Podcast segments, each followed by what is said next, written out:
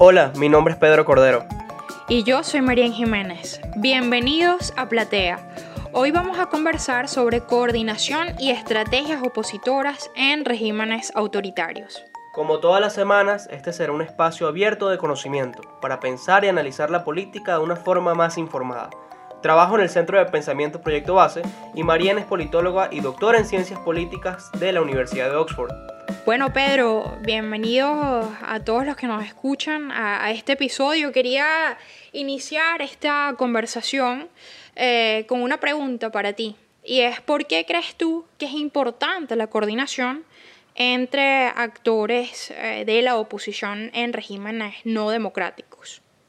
Bueno, principalmente la, reflexión que podría hacer eh, en ese contexto, en esa coyuntura, suponiendo que estamos en un, en un, en un esquema totalitarista y, cuál es la importancia de los movimientos de oposición dentro de estos escenarios, yo creo que parte del hecho de em, hacerle frente a, a movimientos antidemocráticos en defensa de la democracia.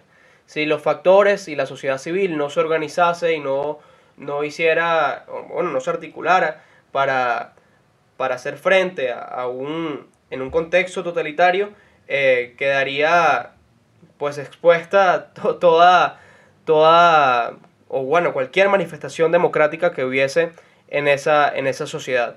Y bueno, evidentemente poniendo ya en tela casi de juicio para, para su eliminación total en, en un contexto autoritario. Creo que son fundamentales. Eh, hacer ruido y articularse bajo cualquier contexto totalitario es fundamental para cualquier eh, grupo opositor a, un gobierno totalitario.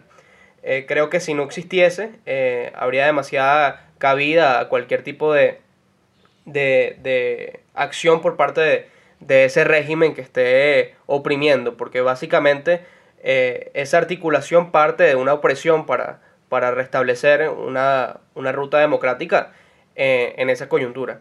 Creo que son fundamentales, eh, hay varios ejemplos que, me gustaría traer a la mesa porque estoy seguro que no son los las únicas maneras de articulación eh, opositora, pero podríamos recordar hasta, hasta el movimiento estudiantil de 2007, la articulación que tuvo con la oposición para vencer al chavismo, lo que fue Valesa en en Polonia en los 80. Eh, todos esos son grandes ejemplos de articulación opositora, pero entiendo que no es la única manera de, articularse, pero es muy difícil verla de otra manera. Entonces, esa básicamente sería mi, reflexión y, quería preguntarte también a ti, Marian, y, ver qué opinas sobre eso.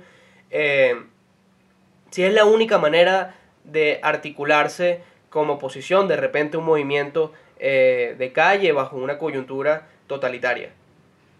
Bueno, a mí este tema eh, me fascina, como saben, es, el tema al que le dediqué Claro. Casi cinco años, ¿no? De mi vida estudiándolo precisamente porque, eh, si bien es muy duro, ¿no?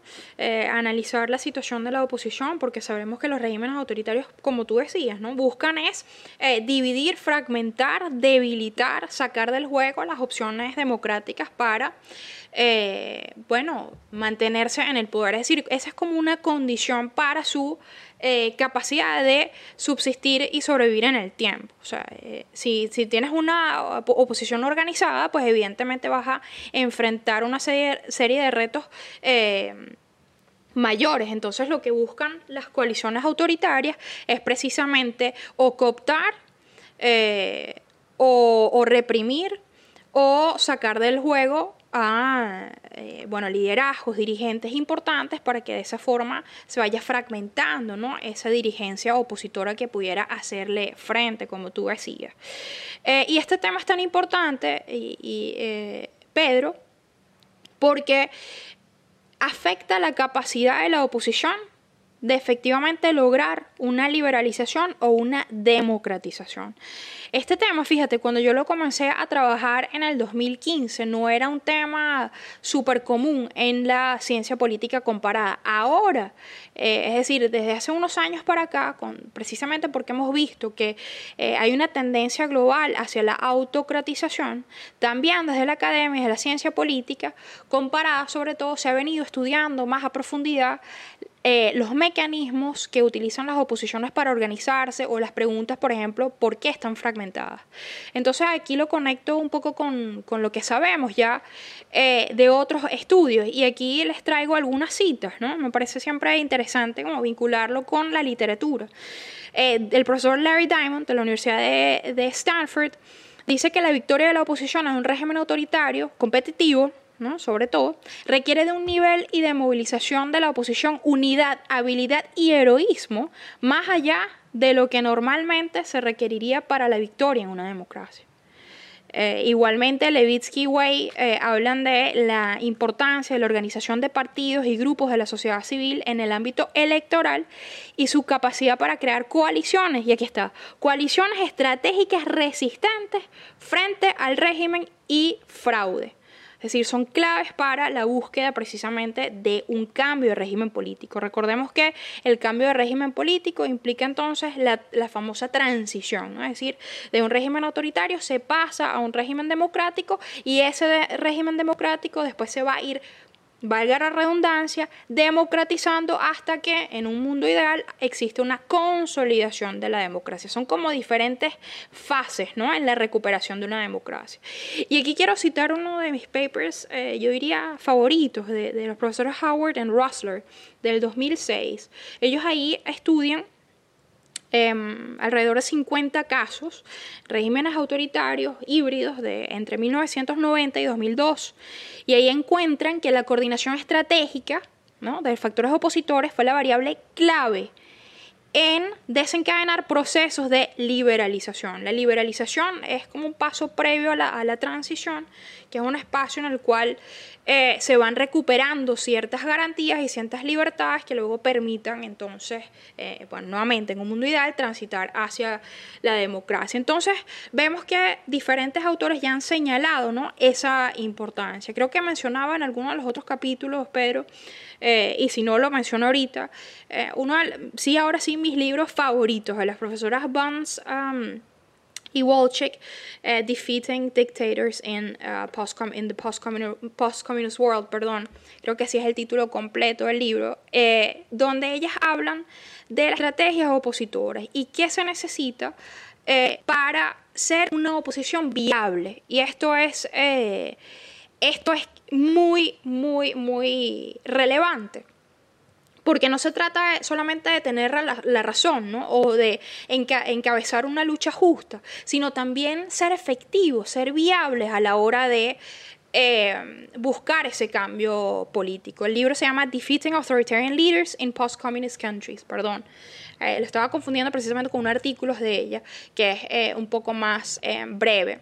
Entonces aquí quiero un poco compartir con ustedes mis propias investigaciones, lo que yo he encontrado también analizando el caso de Venezuela en comparación con el caso de México. ¿no? Entonces vamos a hacer un repaso primero. Que por cierto, que por cierto, Marien, aquí te felicito eh, y las personas que nos escucharán, si no saben, Marien recibió el premio de Lord Bryce de 2021 de la Asociación de Estudios Políticos por presentar la mejor tesis doctoral en política comparada del año. Y por eso hacemos también una, una, referencia importante a este tipo de temas. Muchísimas gracias, Pedro. Bueno, sí, comparto esa alegría contigo y con todos los que nos escuchan hoy.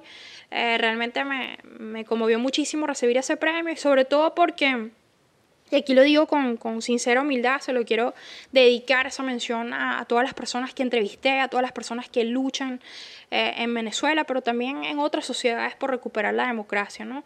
Eh, y yo creo, espero que podamos decir en algún momento Venezuela nunca más, nunca más a un régimen autoritario, represivo y opresivo. Entonces, volvamos a nuestro tema que es precisamente cómo entonces eh, poder mm, buscar ese cambio de régimen político y por qué es tan necesaria la coordinación opositora. Eh, en, un tiempo muy cercano, espero, va a salir eh, en mi primer artículo en una revista internacional arbitrada precisamente sobre este tema, ¿no? Y ahí yo señalo que la coordinación opositora es clave para vencer las asimetrías de poder de los partidos de oposición vis a vis el régimen. Entonces vamos a ver, aquí hay diferentes puntos. Uno, el tema de los recursos. Fíjate, por ejemplo, en, en el caso de Venezuela, ya, eh, no sé si te recuerdas, ya la constitución del 99 elimina la figura del financiamiento público de los partidos. ¿Cómo se van a financiar los partidos políticos? ¿Cuál va a ser la fórmula? Eh, el día de mañana en una democracia sobre, sobre ese financiamiento público a los partidos, la rendición de cuentas, transparencia, bueno, esa es una discusión aparte. Pero el punto es que cuando tú eliminas la capacidad eh, de los partidos de recibir financiamiento público, eh, los pones en una situación evidentemente muy débil. Mientras eso ocurría para los partidos de oposición, como sabemos para el partido de gobierno, que hoy en día es casi que una, una mezcla entre Estado y gobierno, ¿no? E, Estado, como le llama eh, mi admiradísimo colega Guillermo Velero, Estado PSU, ahí hay una, una integración ¿no? entre lo que es el Estado y el partido. Eh, este sí se estaba beneficiando y se ha beneficiado, como sabemos, y hay una serie de estudios al respecto, de precisamente la renta petrolera.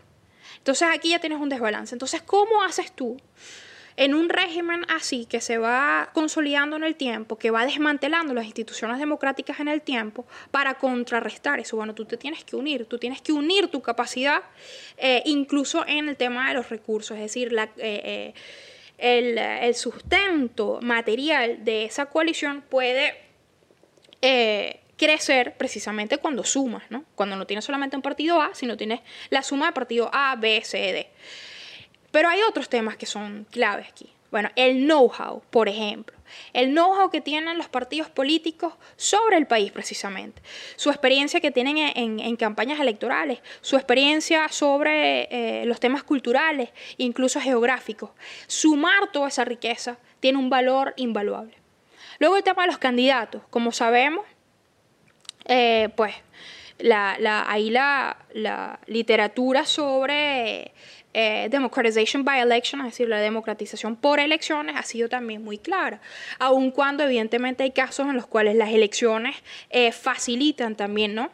Eh, la permanencia de un régimen autoritario en el poder, pero también sabemos que las elecciones son un hito importante, un punto focal, como le llama alguna literatura, para la organización, la movilización y precisamente la capacidad de aglutinar músculo electoral, o sea, aumentar tus votos, tu, eh, tu apoyo popular en esa fecha. Entonces, ¿para qué? ¿Qué necesitas tú para eso? Bueno, candidatos, candidatos.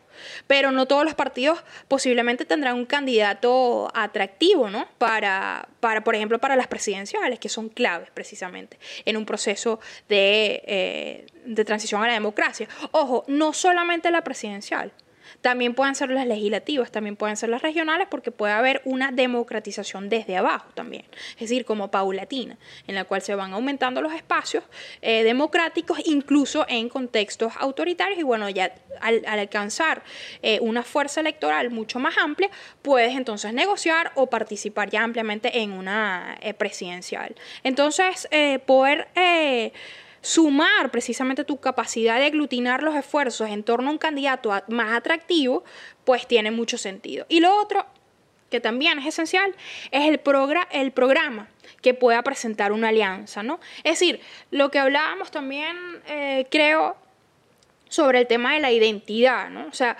eh, ¿qué representa realmente una alternativa democrática más allá de pedir la salida eh, de un gobierno autoritario. ¿Cuál es ese programa? Al tú tener una alianza, pues te ves forzado de alguna forma a irte hacia el, centro porque tienes que negociar precisamente posturas ideológicas, tienes que negociar intereses partidistas y eso te puede llevar a la construcción de un mensaje eh, pues más, sí, de centro, eh, ideológico en el cual se puedan entonces ver reflejados no solamente los partidos, sino diferentes sectores de la población. Y bueno... O puede también, eh, lo que hablamos en el episodio, bueno, un episodio que todavía no ha salido, que saldrá... Eh, ah, no, ya este, este episodio vendría después, entonces el episodio anterior, si no lo han ido a escuchar, el episodio sobre la polarización. Y es que puede o suceder lo que está planteando Marien, eh, que haya un, un consenso eh, que lleve hacia el centro y que articule eh, los esfuerzos, o puede llevar a una polarización que desarticule todos los esfuerzos de la oposición. Y bueno, lo veo así, ya ha sucedido en Venezuela. Exactamente. Entonces, bueno, cuando tú creas esa coordinación, ¿no? Esa coalición, tú aumentas las probabilidades de cambio, ¿no? Porque aglutinas votos, incluso personas que están eh, a favor del régimen o, o, en algún momento estuvieron a favor del régimen, desmontas la capacidad de eh, ser penetrada, de ser dividida, ¿no? Eh, y esto tiene, mucha, esto tiene mucho sentido y por cierto, también lo hemos visto en nuestro caso, cuando tú debilitas tu propia coalición a lo interno y también de alguna forma, o sea, nunca hay que olvidar, esto es, esto es muy importante, nunca hay que olvidar que el régimen autoritario siempre va a buscar dividir, cooptar, sembrar dudas, ¿no? Entonces, ¿cómo te blindas? Bueno, te blindas es precisamente creando esa coalición que también puede reflejar incluso tus valores de solidaridad, de democracia interna. Eh, y eso cambia los cálculos de represión y manipulación. También tener una organización a nivel nacional, es decir, lo local, lo regional y luego también a nivel nacional, eh, te va a permitir eh, de alguna forma frenar tú puedes como oposición frenar, y eso ha pasado en Venezuela. La oposición venezolana ha frenado la ambición eh, autoritaria del régimen, eh, del régimen eh, chavista. Eso hay que siempre valorarlo también. La pregunta es entonces, ¿qué ha pasado con las instancias de coordinación? Y aquí también hago mención a mi trabajo y es ¿Qué es lo que realmente importa, Pedro? No se trata solamente de la coalición y todo lo que hemos hablado ahorita, es decir, esas, esas ventajas ¿no? competitivas que te da la coordinación, sino también, entonces, ¿cómo puedes hacer para que esa coordinación, para que tu coalición sea sostenible en el tiempo? Bueno, esto es algo muy intuitivo. Tienes que darte una metodología, tienes que darte unas reglas, o lo que yo llamo la institucionalidad de la coordinación. ¿Qué significa eso? Bueno, unas reglas que se pueden llamar estatutos, por ejemplo.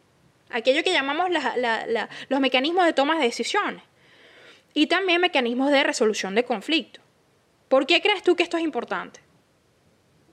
Yo creo que se fundamenta eh, muy, muy bien también en lo que, en lo que las Naciones Unidas ah, intentaron hacer con todos los procesos de pacificación o las Peace Building Operations o las Peacemaking Operations, que es eh, guiar un proceso de democratización con reglas claras y, guiar tal vez eh, a una posición que no ha estado tan articulada eh, y que ha tenido falencias eh, y por eso tal vez la, el totalitarismo llegó a, las instancias que, que, ha, que, ha, llegado, tiene que haber unas reglas de juego para que haya respeto entre los actores dentro de, de la oposición. Y si no, si no los hubiese, estaríamos todos polarizados eh, dentro de un contexto que ni siquiera permite las condiciones para elegirnos eh, libremente en un proceso electoral. Y creo que es fundamental. Eh, creo que sucedió un, vestigio de ello con, el Estatuto de Transición. No, no, sé si, si puedes hacer alguna, algún tipo de referencia a ello. Bueno, fíjate, yo creo que eh, la etapa que inicia de alguna forma en el 2019 es como un nuevo hito en la política opositora, ¿no? Porque ya se, se encamina hacia esto que se ha llamado el gobierno interino. Pero quisiera eh, un momento más hacer énfasis en, en, estas reglas, ¿no? en estas, institución, estas instituciones que se pueden crear en torno a una coordinación para hacerla sostenible. Porque esto eh, justamente ahora mismo está nuevamente sobre la mesa para el caso venezolano. ¿Por qué es importante? Bueno, porque al tú tener una coalición amplia, es normal que van a haber desavenencias, es normal que no se va a estar de acuerdo siempre. Ahora bien, tienes que llegar, esto te, te fuerza de alguna forma a llegar a acuerdos internos y tener reglas claras, decir, ah, bueno, las decisiones dentro de la coalición se van a tomar con las dos terceras partes o, por ejemplo, con alguna fórmula que sea representativa de el apoyo popular que pueda tener cada partido. Es decir, que de alguna forma las reglas puedan reflejar la correlación de poder y de capacidad de los partidos. Esto es importante, eh, Pedro, porque adicionalmente siempre van a haber luchas por la hegemonía del liderazgo. O sea, quién conduce la transición y luego quién se beneficia, qué partido se beneficia de esa transición. Eso ha sido también un grave problema dentro de la oposición venezolana. Es decir, hay ciertos eh, dirigentes que quieren ser la cabeza y si no son ellos la cabeza, entonces no, no va a haber transición o no puede haber transición o entonces pongo, digamos, piedras en el camino para que no sea el otro. Entonces, para tú eh, de alguna forma nivelar eh, eh, y modificar esas ambiciones, que ojo, esto no es per se nada, entre comillas, malo o no es nada que tenga que ser, bueno, descartado a priori, sino que simplemente necesitas... Creo que es parte de la totalmente. Eh, la aspiración por, la, por el poder es algo completamente legítimo. La pregunta es, si tú estás en un contexto no democrático, ¿cómo haces para no debilitarte tú también hacia lo interno, visto que ya tienes precisamente todas estas eh, barreras impuestas por el régimen autoritario. Y aquí recuérdate, por ejemplo, el caso 2011, ¿no? donde la oposición eh, participa en unas primarias para elegir precisamente su liderazgo. Ah, bueno, ese liderazgo contaba con cierta legitimidad, ¿no? Luego también la Mesa de la Unidad Democrática, por ejemplo, tiene, elabora unas reglas, eh, unas tomas, eh, unos mm, mecanismos claros de tomas de decisiones. También va elaborando eh, algunos programas, sin duda modestos, ¿no? Y, con sus limitaciones, porque, bueno, una de sus grandes luchas era la lucha electoral quizás no le dio tiempo tampoco de eh, convertirse en una alianza realmente política, ¿no? Es decir, una coalición mucho más, que fuese mucho más allá eh, de lo electoral. Yo creo que sí hubo esa ambición, pero bueno, no, se pudo concretar, ¿no? Eh, entonces esas, esas instituciones, esas reglas son importantes. Pero adicional a eso, por ejemplo, la mesa tenía comisiones de trabajo tenía una secretaría ejecutiva, habían unas reuniones los lunes, los miércoles, los, martes, los miércoles, ¿sí? Eh, y luego en la instancia de la mesa, la instancia política, bueno, ahí se discutían. O sea, esa es la democracia. Precisamente esa es la diferencia eh, de cara al régimen autoritario. Y cuando nos repasamos, nos pasamos por, por otras instancias de coordinación en Venezuela, por ejemplo, no sé si te acuerdas, la coordinadora democrática, ¿no? los primeros años. Eh, también después más adelante surge el Frente Amplio, una vez que, bueno, yo creo que se entierra a la mesa. Eh, luego viene el G4, luego el gobierno interino.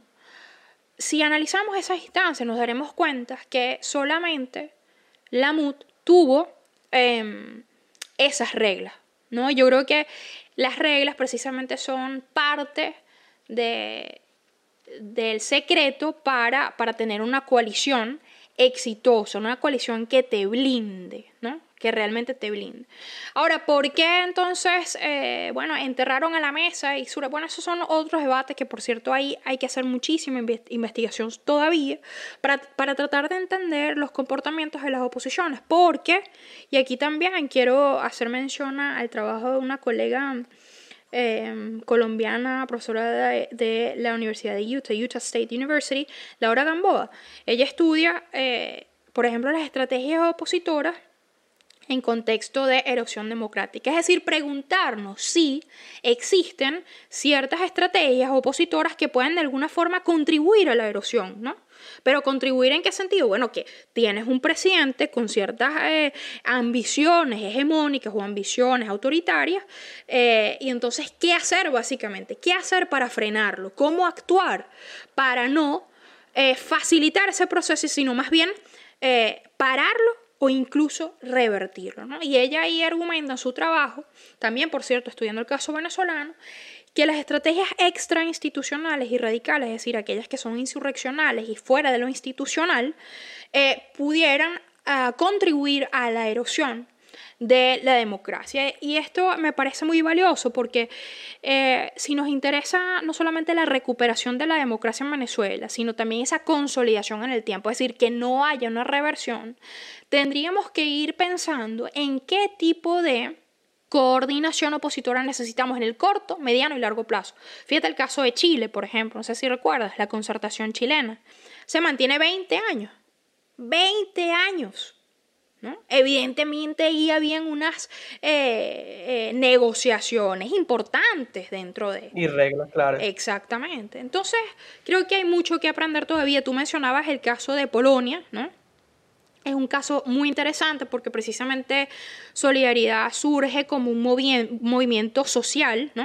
Es decir, un movimiento obrero, ¿no? Sindical obrero, pero que se va eh, construyendo y va creciendo ya como más bien un movimiento social amplio, que por cierto yo creo que eso es lo que Venezuela necesita hoy en día, es decir, una coordinación ya muchísimo más amplia, no solamente lo que conocemos como la oposición tradicional, sino yendo más allá, incorporando sectores de la sociedad organizada, liderazgos sociales, pero también un sector económico que todavía resiste en Venezuela, iglesias, es decir, eh, comunidades de fe, eh, integrarse de una manera que pueda entonces realmente hacer eh, eh, frente al autoritarismo y ser esa, entre comillas, amenaza creíble. Pero fíjate también, tú, bueno, tú mencionaste también eh, el movimiento estudiantil, ¿no? 2007, luego también tenemos otro pico en el 2017. para mencionar otros casos. 2014 también fundamental. Exacto, 2014 más bajo la, dirección de, de, de, algunos dirigentes, ¿no? Políticos, la salida. Em, pero bueno, yendo más allá de la, de la, frontera nacional, fíjate el caso de Serbia con Otpor. Eh, ese fue también un movimiento ciudadano muy interesante. Eh, también clave la no violencia, pero también tienes el caso de Nicaragua, ya volviendo más al tema de las alianzas. 14 partidos se unen para, bueno, en torno a Violeta Chamorro para hacerle eh, frente a, Daniel Ortega. Eh, en Filipinas, 1986, acuérdate que el régimen de Ferdinand Marcos era realmente represivo. Y ahí eh, hubo una coalición también interesante opositora en torno a Corazón Aquino, pero también en Kenia en el 2002 hay una alianza entre Kibaki y mm, lo que ellos llamaron la National Rainbow Coalition, que era una coalición precisamente que incorporaba incluso sectores que se habían desprendido de el régimen de Daniel Moy, un régimen autoritario. Y bueno, es así como le, logran em, ganar a, ese régimen autoritario. Bueno, así pudiéramos pasar muchísimo más tiempo hablando sobre otros casos que espero podamos incorporar eh, a lo largo de, de este podcast. Bueno, Marien, muchas gracias por todas las reflexiones que tuvimos en este capítulo. Eh, también pueden ir al capítulo anterior eh, sobre polarización, pueden ir a nuestro primer capítulo sobre autoritarismos y algunas reflexiones sobre la democracia.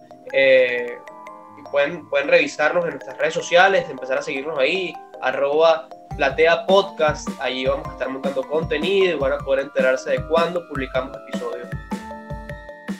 Bueno, muchísimas gracias también de, mi parte por, acompañarnos eh, por esta calle de conocimiento abierto. Eh, y nada, los esperamos para el próximo capítulo. Acuérdense que me pueden seguir a través de mis redes sociales, en Twitter, arroba Marien Jiménez, o en Instagram, arroba Marien Jiménez. Hasta un próximo episodio.